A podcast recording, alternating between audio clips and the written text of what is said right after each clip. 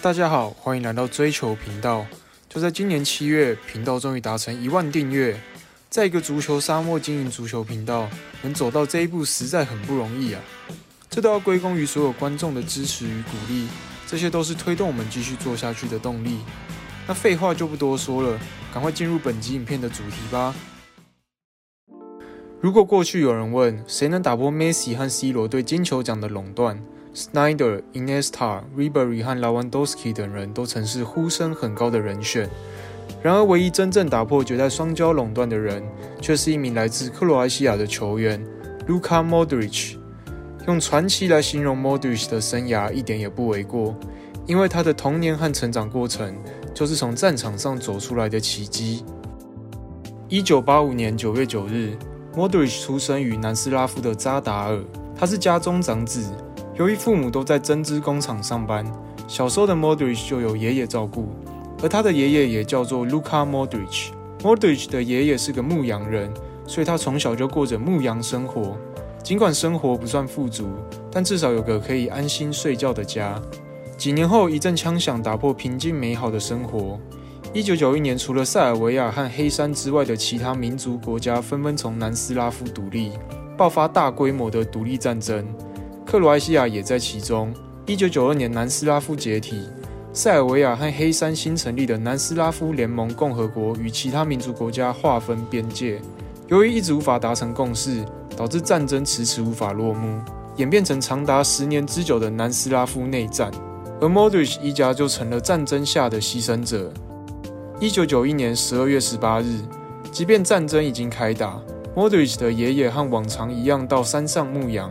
这天，他却碰上路过的塞尔维亚军队，老 Modric 当场被射杀，就只是因为他是克罗埃西亚人。战争就这样摧毁这个幸福的家庭。这年，Modric 只有六岁，他与父母逃离小镇，前往扎达尔的难民营，而 Modric 的父亲毅然决然加入军队。在那个战火纷飞的年代，像他们这样的家庭多得数不清。在2018年世界杯亚军的那支球队里。很多队友和 Modric 一样，都经历过这种血色童年。难民营挤满许多破碎的家庭，对里面的小孩来说，他们唯一的娱乐就是踢球。Modric 就在这时爱上足球。尽管家乡饱受战争摧残，不过对他们来说，一块空地跟一颗皮球就能足以支撑动荡不安的童年。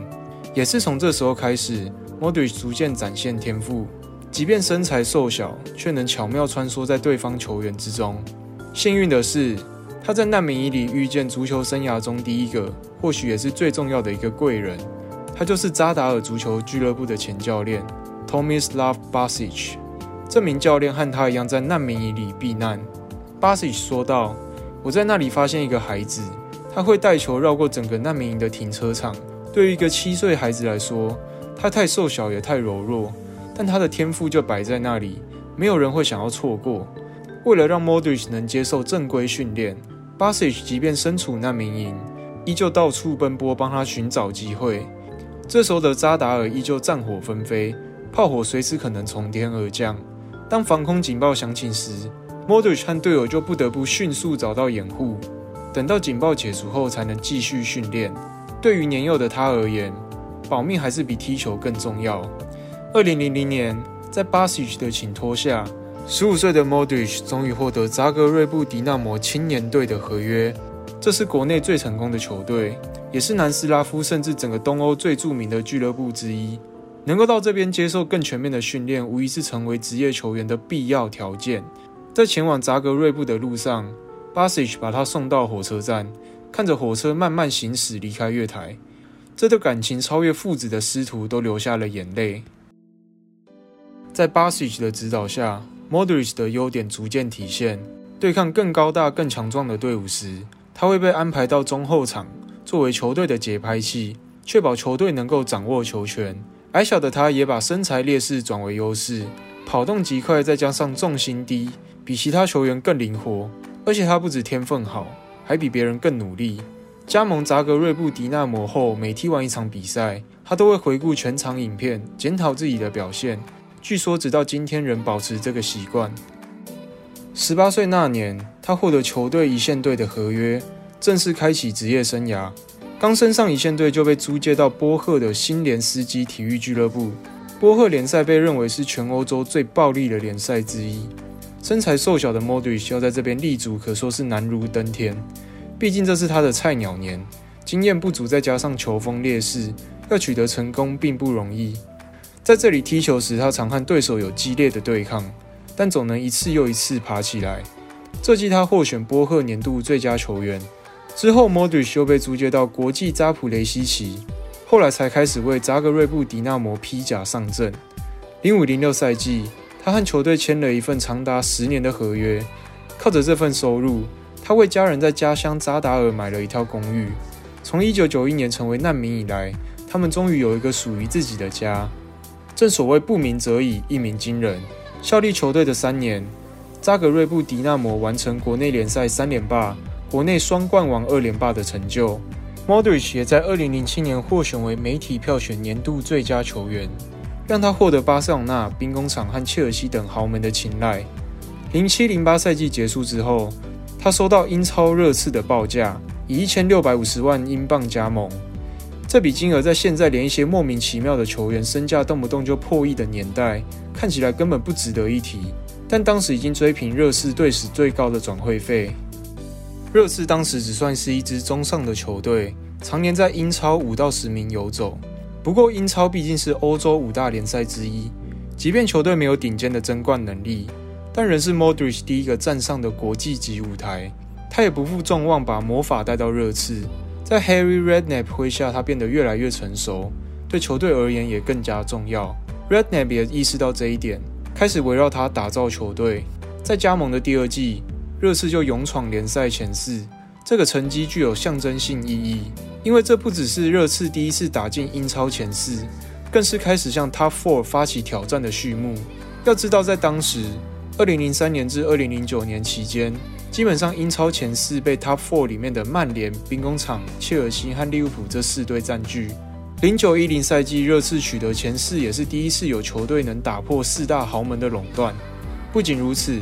英超前四代表取得欧冠资格，上次热刺打进欧冠还要追溯到接近五十年前。虽然最终止步八强，但已经是很好的成绩。Modric 在英超的四季帮助球队站稳联赛前五。热刺的崛起，再加上有石油大亨当靠山的曼城，让他 Four 一直开始走入历史。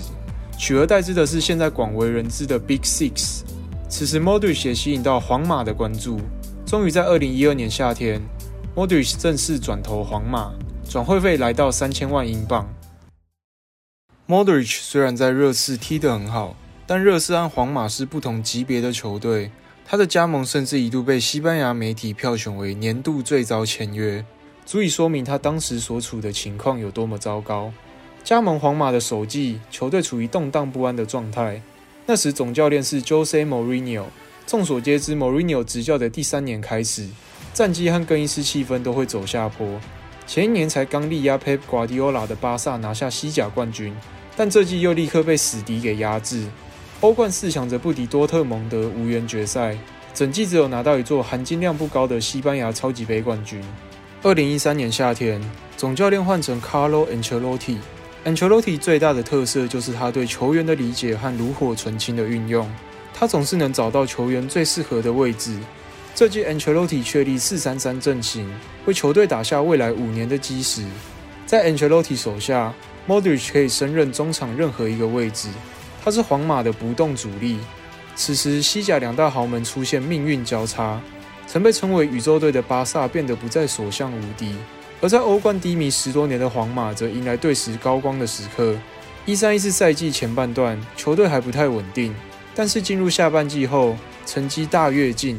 虽然最终联赛不敌马竞，但依旧可以看出实力已经提升。而 Modric 在联赛一直是队内传球率最高的球员。之后，皇马进一步击败巴萨，抢下国王杯冠军。欧冠赛场先后淘汰德甲前三名的球队，其中四强对上拜仁慕尼黑，Modric 在比赛中送出关键助攻，帮助球队晋级决赛。决赛的马德里德比，他又再次扮演关键先生，伤停补时第九十三分钟传出追平比分的助攻。将比赛拖入延长赛，最终完成四比一的逆转。回违十二年，皇马再度登上欧洲之巅。踏上欧冠决赛是许多球员努力的目标，捧起大耳朵杯更是他们的梦想。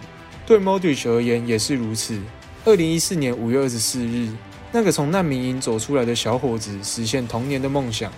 他已举起欧洲俱乐部最高荣誉的大耳朵杯，成为欧冠冠军。遗憾的是，在拿下欧冠的三个月前，恩斯巴西奇过世，他没能亲眼见证爱徒站上欧洲之巅。也没有等到他之后带领祖国闯进世界杯决赛跟拿到金球奖的时刻。不过，在 Modric 心中 b a s i c 永远占据一个最重要的位置。随后几个赛季，Modric 向皇马取得无数荣誉。球队在1516下半季由吉旦接手后来到高峰，不止成为1992年欧冠改制后第一个成功卫冕的俱乐部，16到18年更达成欧冠三连霸的史诗级成就。是近代足球史上唯一一支缔造该成就的球队。如果对皇马欧冠三连霸的故事有兴趣的朋友，可以去看我们之前做的影片。这段期间，除了 Benzema、贝尔和 C 罗组成的 BBC 连线疯狂进球之外，由 Modric 和 Tony Cruz 搭档的双核心，更是可以被称为历史级的中场组合。二零一四到一八的五年间，皇马赢下其中四个欧冠冠军。唯一一年没有夺冠的是一四一五赛季，那年 Modric 受到大腿和右膝韧带伤势的困扰，缺席大半个赛季，而他的缺阵也被视为皇马四大皆空的主因。从二零一二年加盟皇马也过了将近十年，回顾 Modric 在伯纳乌的生涯，除了完美，找不到其他形容词。九年豪取十七座冠军，绝对是队史最佳球员之一。二零零六年三月一日。二十岁的 Modric 在克罗埃西亚对阿根廷的比赛上演国际赛初登板，并以三比二的胜利开启他在国家队的传奇生涯。同年的德国世界杯，他也获得上场机会。随着他不断进步，和国家队成员磨合得越来越好，克罗埃西亚开始打出好表现，其中包括在二零一八年欧国杯会外赛两回合双杀英格兰的经典战役。年仅二十二岁就展现出惊人的潜力。使他被人们称为克罗埃西亚的克鲁伊夫。值得一提的是，当年 Modric 加盟热刺选择的号码就是代表 Johan Cruyff 的十四号，以此向荷兰飞人致敬。二零零八年欧国杯首战对上奥地利的比赛，Modric 攻进全场唯一一球，成为克罗埃西亚在欧国杯史上最年轻的射手。接下来，他们先后战胜夺冠热门德国和波兰，以小组第一强势晋级淘汰赛。即便最终止步八强，赛后 Modric 还是被选为赛事最佳十一人，是第二个获得该荣誉的克罗埃西亚人。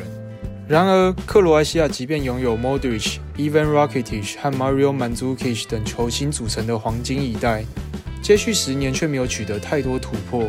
他们甚至没有踢进2010年的世界杯。之后每届赛事几乎都在小组赛或淘汰赛第一轮就打包回家。要知道，Modric、Rakitic 和 Mandzukic 这三位顶尖球星早已帮皇马、巴萨以及拜仁拿下许多冠军，但却没有办法在国家队更进一步。二零一六年，Modric 被任命为国家队队长，不过他一上任，克罗埃西亚就在世界杯会外赛以零比一不敌冰岛，一比一被土耳其逼和，导致晋级形势不太乐观。在 Modric 公开表示对教练缺乏信心后，足协立马换上 Zlatko Dalic 接任。随后在附加赛中，球队总算重振旗鼓，惊险获得世界杯的门票。二零一八年俄罗斯世界杯，Modric 迎来在国家队的巅峰。这次同组对手有阿根廷、冰岛和奈及利亚。小组赛阶段，克罗埃西亚就展现不一样的状态，其中三比零大胜阿根廷的比赛更是令人惊艳。Modric 不但攻进一球漂亮的远射，并获选为该场最佳球员。后来球队也以三战全胜之姿挺进十六强。淘汰赛他们走得并不轻松，全部踢进延长赛，其中前两场还把比赛拖进 PK 大战。但笑到最后的都是克罗埃西亚。四强延长赛第一百零九分钟，Mandzukic 绝杀英格兰，将克罗埃西亚带进队史第一次的世界杯决赛。淘汰赛三场，Modric 全部踢满三百六十分钟，这对已经三十二岁的他是一大考验。但身为队长没有喘息的余地，因为他扛的不只是球队，还有全国上下的期待。尽管决赛二比四不敌众星云集的法国，Modric 还是为国家创造历史，靠着极为出色的表现，七场比赛拿下三次全场最佳，获选世界杯的最佳球员。很难想象住在难民营的 Modric，全家分别跑到瑞士和德国的 Rakitic 和 Mandzukic，都是内战下的牺牲者。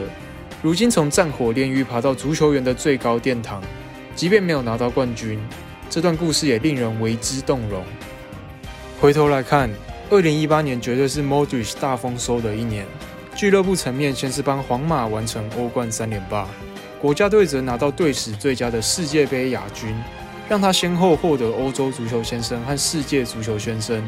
在十二月的金球奖颁奖典礼上，他也把这项大奖收入囊中，打破自二零零七年以来 Messi 和 C 罗的垄断。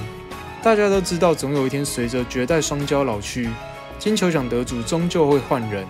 只是可能没有人会想到，打破垄断的人居然是来自克罗埃西亚的战争难民 Modric。如果当年没有 Basic 的提拔，或许就不会有今天的他。当他成长为世界级中场时，巴西曾说：“二零一二年，当他告诉我他要加盟皇马时，我很自豪。对他而言，或许童年这段经历磨练了他的性格，帮助他更上一层楼。不仅如此，Modric 也成为历史第一位在同一年度获选四个顶级个人荣誉的球员。在拿到世界足球先生后，他说：‘我能获奖，证明我们都可以通过努力、奉献和信念成为世界最佳。’”所有的梦想都可以实现。而荣获金球奖后，他也表示：“我将这份荣誉献给过去十年中所有值得但却没有赢得它的人，包括 Xavi、Iniesta 和 Snyder 等人，展现十足的运动家风范。”无数的荣誉能证明 Modric 的伟大。他拥有顶级中场的所有特质：出色的技术和广阔的视野，能大范围跑动，为队友制造空间。同时，在球队丢掉球权后又能迅速回防，再加上不俗的远射能力，无论进攻端还是防守端都是不可或缺的角色。现在的 Modric 还在为皇马征战沙场，C 罗离开后，他就变成球队头牌，是皇马球衣销量第一名的球员。最近刚结束的2020年欧国杯中，克罗埃西亚在前两场表现不佳，第三场没有获胜就要被淘汰的情况下，他再次挺身而出。